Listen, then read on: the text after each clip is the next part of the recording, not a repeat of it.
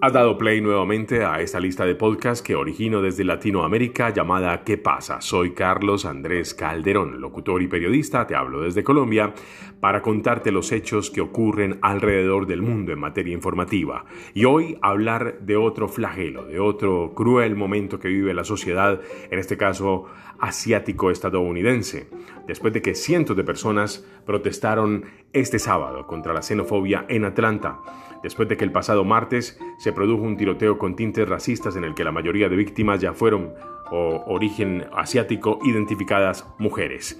El presidente Joe Biden y su vicepresidenta estuvieron en la zona y reconocen un aumento vertiginoso de acoso y violencia contra los asiáticos estadounidenses después de un año en el que han sido culpados por la aparición del coronavirus. Había muchas banderas estadounidenses, carteles que decían no somos el virus, alto al odio asiático entre las cientos de personas que se manifestaron allí en el Capitolio de Atlanta, Georgia, este pasado sábado.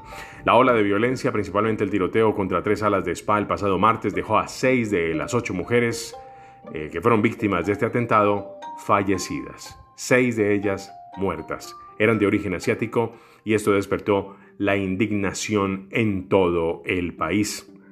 Ya varios líderes de la Unión Americana y la comunidad asiática han afirmado que durante el último año se han registrado una creciente agresión contra los asiáticos estadounidenses que desde que inició la pandemia bajo la entonces administración del expresidente Trump han sido culpados de la propagación del COVID-19 después de que este fuera detectado por primera vez en la ciudad china de Wuhan.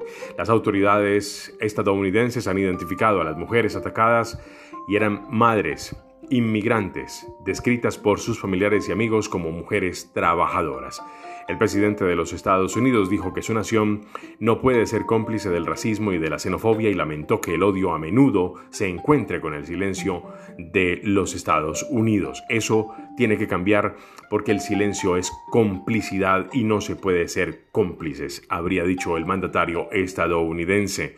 Entre tanto, la vicepresidenta Kamala Harris, californiana de ascendencia africana y también asiática, ha reconocido el aumento de la violencia contra estas personas desde que inició la pandemia una aparente reprimenda contra el expresidente Donald Trump que siempre se refirió a la enfermedad como el virus chino.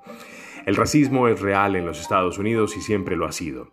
La xenofobia es real en Estados Unidos. El sexismo también. El presidente y yo no nos quedaremos callados. No nos quedaremos al margen. Siempre hablaremos en contra de la violencia, los delitos motivados por prejuicios y todo lo que compete a la discriminación, sostuvo Kamala Harris, vicepresidenta de los Estados Unidos. Ya Biden, quiero contarles, ha agregado que los estadounidenses están aprendiendo de nuevo lo que siempre hemos sabido. Las palabras tienen consecuencias. La policía de Atlanta, en Georgia, todavía sigue investigando todos los detalles del crimen cometido por un hombre blanco de 21 años.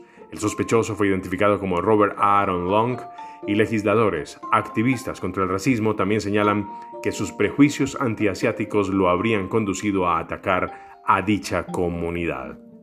Quería hablarles de la sentida protesta en los Estados Unidos contra el racismo hacia la comunidad asiática.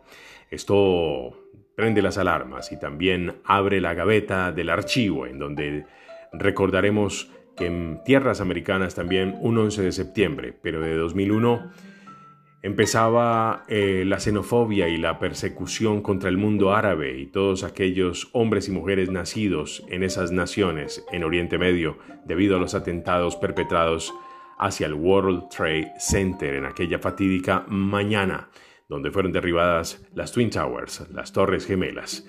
Pues bien, ahora hablamos nuevamente de racismo en la Unión Americana en la tierra de la libertad, en la tierra de los valientes, donde cientos de personas han protestado este fin de semana contra los hechos que se llevaron la vida de seis mujeres de origen asiático estadounidense en unos spa a manos de una persona que ya está siendo investigada por las autoridades de policía.